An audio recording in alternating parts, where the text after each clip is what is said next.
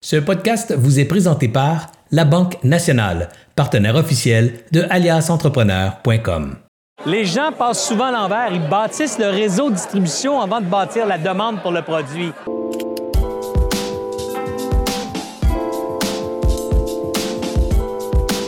T'aider à voir quelque chose d'important dans ta business, particulièrement à ce stade-ci de l'organisation, OK? C'est-à-dire que tu commences une business de produits. OK? Une business de produits, il faut que tu te mettes dans la tête des consommateurs anonymes que tu connais pas. Donc, tu les vois comme une masse, une masse de gens, des milliers et des milliers de gens qui ne te connaissent pas.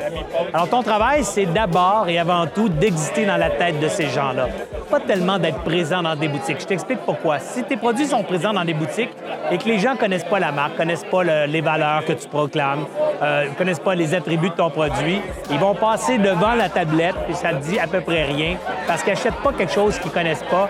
Quand tu rentres dans une boutique, c'est rare que tu te dis Ah, jamais entendu parler de ce produit, je vais prendre l'étiquette et lire un peu. C'est rare que le consommateur fait ça.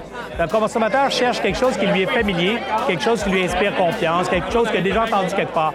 Alors, ton travail quand tu débutes une entreprise, c'est de faire ça. C'est faire du bruit, de créer de la notoriété, de la crédibilité pour ta marque. Et donc, tu devrais davantage passer du temps à développer ça qu'à développer un réseau de revendeurs. Parce que le réseau de revendeurs, ça va te créer l'illusion que ton produit est hot. Je t'explique. Tu vas voir 50 boutiques, mettons que tu vends à 30 de ces 50 boutiques-là, qui disent All right, c'est nice, je vais en acheter pour 250 Toi, tu reviens chez vous, tu dis Hey, j'ai 30 boutiques qui ont acheté mes produits, 30 fois 250 7500 de vente dans mon premier mois. Oh my God, je suis bien hot. Mais si les produits ne sortent pas dans les boutiques, toi, tu es sur un high, mais c'est un faux high. Parce que s'ils ne sortent pas dans les boutiques, quand ils vont revenir les produits, ou quand les clients vont commencer à dire J'en veux pas de tes affaires parce que ça reste sur mes tablettes, tu vas descendre vite en tabarouette. Mais toi, pendant ce high-là, tu vas peut-être avoir pris des décisions.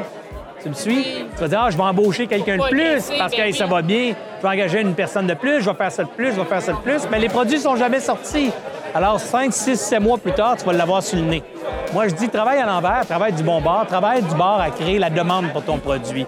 Avec des groupes euh, Facebook. Euh, des groupes Facebook, des groupes comme ce soir, créer des événements, créer des occasions de rencontrer des mamans, créer des occasions de voir des clients, de parler à des clients, de donner l'occasion des gens de toucher à tes produits, de comprendre ta marque, de comprendre ton ADN, de te faire voir auprès de gens qui, eux, vont commencer à dire Hey, c'est difficile de voir tes produits, j'aimerais ça en acheter, mais je sais pas où on peut en trouver.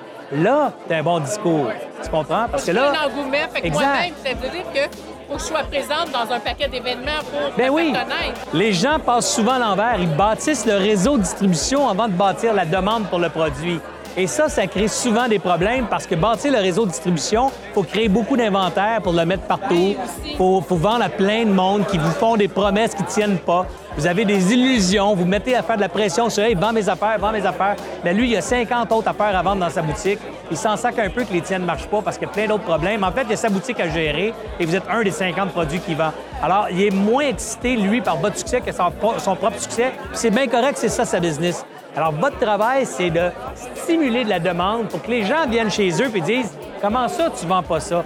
Pas un beau problème, ça? Mon Dieu, juste ça, là, être plus en juste pour ça, là, ça vaut de l'or.